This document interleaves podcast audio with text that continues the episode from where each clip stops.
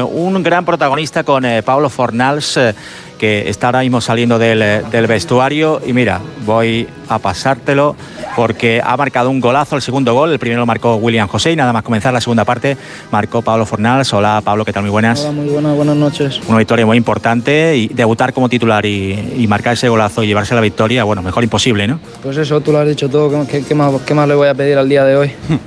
Te escucha Raúl. ¿Qué tal Pablo? Buenas noches.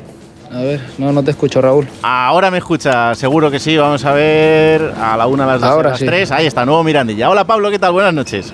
Hola, buenas noches. Joder, pues la verdad es que no se le puede pedir mucho más. Me imagino una sonrisa ahora mismo de oreja a oreja, ¿no?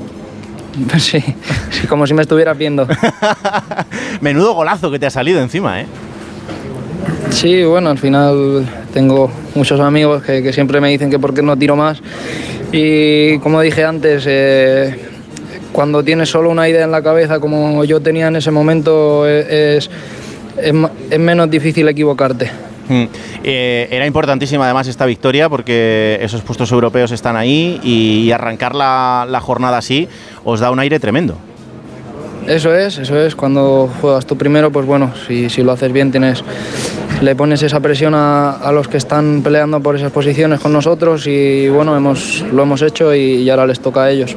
Además, eh, el Cádiz no es un equipo al que sea fácil meterle muchos goles y lo están demostrando en estas jornadas, que a pesar de la situación en la que están, eh, es complicado en, en, casa hacerles goles. ¿eh?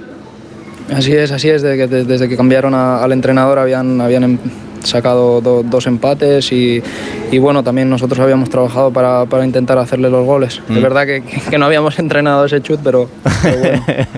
pero ha salido bien. Oye, Pablo, ¿cómo es el sí. momento en el, que, en el que te hablan de la oferta del Betis y, y no te lo dudas? Dices, pues me voy para allá.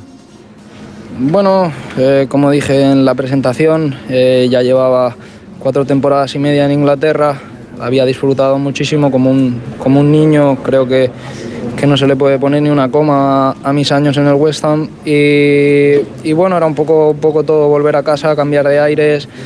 Eh, soy una persona que me gustan los, los retos y los cambios y, y, lo afronté así, con mucha ilusión, como ya dije, mi mujer pues tiraba mucho también porque ella es bética y, y bueno, se, se dio y, y, y, se pudo hacer, que al final es lo, lo, más importante y aquí estamos a día de hoy. Eh, ¿Te sientes un jugador diferente el que ha vuelto a la Liga Española en este momento?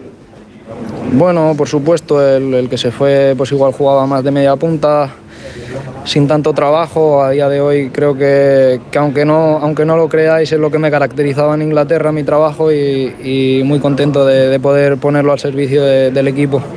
Pues Pablo, te deseo que vaya todo genial en estos meses aquí en el Betis y ojalá que podamos disfrutarte y mucho. Y si es al ritmo de estos golazos, pues mejor que mejor.